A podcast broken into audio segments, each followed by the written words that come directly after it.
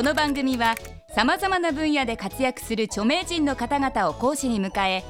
物事の真実真理を1分という制限時間内に語ってもらうタイムリミット型エンターテインメント番組である。前回に引き続き池田清彦先生に1分でわかる男と女を講義してもらいます。2限目のテーマは1分でわかるアンテキヌス。前回補足講義でお話しいただいたアンテキヌスについて今一度講義していただきます。制限時間は1分間。それでは池田先生お願いします。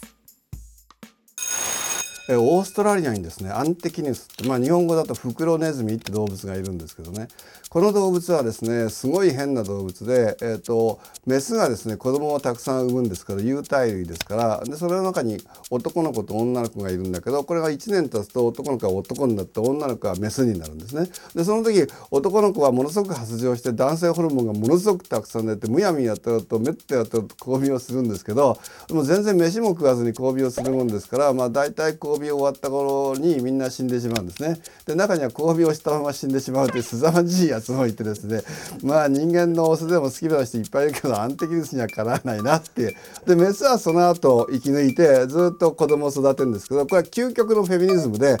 オスを普通の時は子供と女の子しかいないんですよ。でオスって子育ての時無駄でしょ？ってか邪魔でしょ？俺にもやらせるとか言いますからね。それであのだから子供しかいないってとってもいいメスしかいないってとってもいいんですね。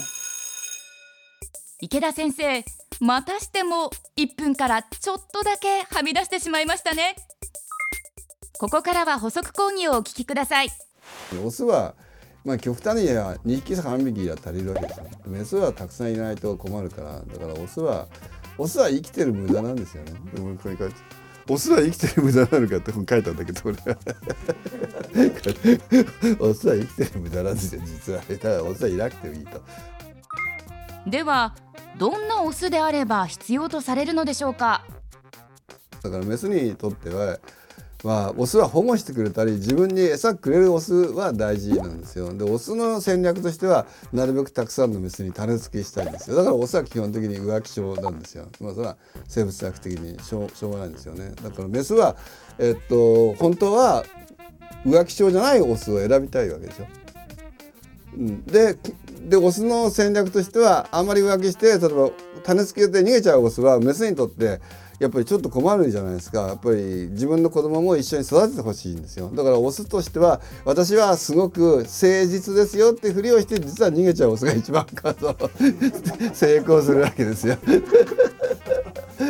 それでメスはだからそういうオスを見分けなきゃいけないからそれでオスとメスの駆け引きっていうのは激しくなるわけですよ。だから嘘の付き合いになるどうしても。だから人間の言語はそういうとこから発達したっていう人もいるし。だから嘘が上手くなったのもうそういうとこだっていうこともあるし。だからあからさまに俺は最初から浮気をしてるって女は結婚してもらえないじゃないですか。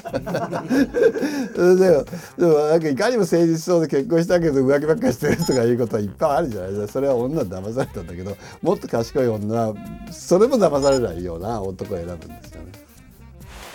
本日の講義はここまで。池田先生ありがとうございました。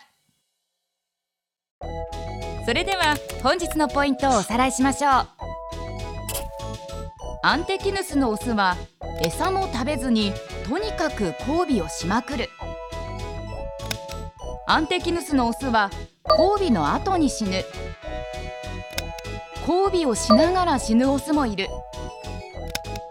オスが浮気症なのはたくさんのメスに種付けしないといけないからである。人間の言語が発達したのはオスとメスの駆け引きからだと言われている。池田清彦先生次回の講義は男と女の役割です。皆さんの出席をお待ちしております。1分でわかる大学ホームページでは過去の講義も見ることができます。1分でわかる大学のホームページは www ドットアンドスマイルドット TV テレビスマイル1分でわかる大学。本日はこの辺で閉校。